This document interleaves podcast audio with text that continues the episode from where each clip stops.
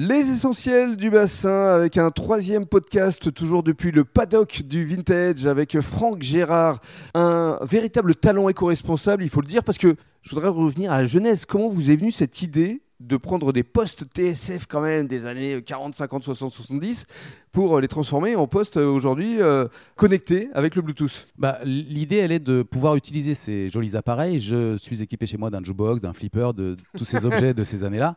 Et euh, la difficulté étant de trouver les disques en bon état et, d'avoir nos musiques d'aujourd'hui, qu'elles soient anciennes ou modernes, c'était de pouvoir utiliser ça. Et petit à petit, j'en suis arrivé à cette idée-là et en me renseignant, parce que je ne viens pas de l'électronique, je ne savais pas souder, c'est vraiment des recherches, des apprentissages sur le. Ça vous est venu comment cette idée alors?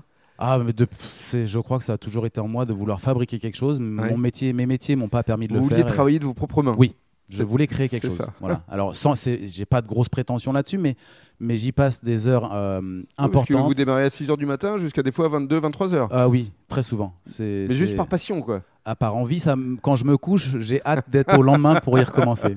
C'est formidable, c'est une véritable passion euh, qui vous habite aujourd'hui. Et alors justement, j'aimerais qu'on évoque maintenant l'avenir parce que vous allez participer à un salon à Albi. Euh. Tout à fait, il y a un, très joli salon du vintage à Albi euh, qui est organisé le 3 et 4 décembre, mhm. où il y a aussi un concours du championnat du monde du pull le plus moche. vous voyez, donc ça va être un moment assez festif.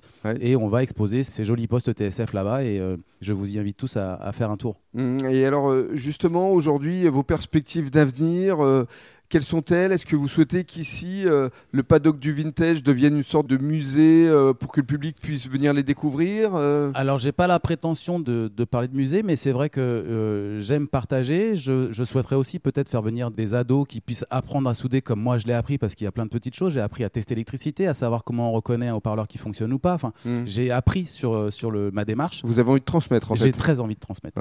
Et l'idée, ce serait peut-être de créer des portes ouvertes pour que le public puisse effectivement découvrir euh, votre univers. Tout à fait, et même y organiser parfois des, blind tests. Je sais que vous êtes euh, ah, passionné de blind tests. Ah, euh, je pense que c'est un endroit qui peut se prêter à ça dans ces postes-là avec les musiques d'époque. Rendez-vous est pris. On pourrait s'imaginer un événement blind test années 70-80 ici Chiche. au paddock du vintage. Le rendez-vous est pris d'ici la fin de l'année. Merci beaucoup. Avec plaisir.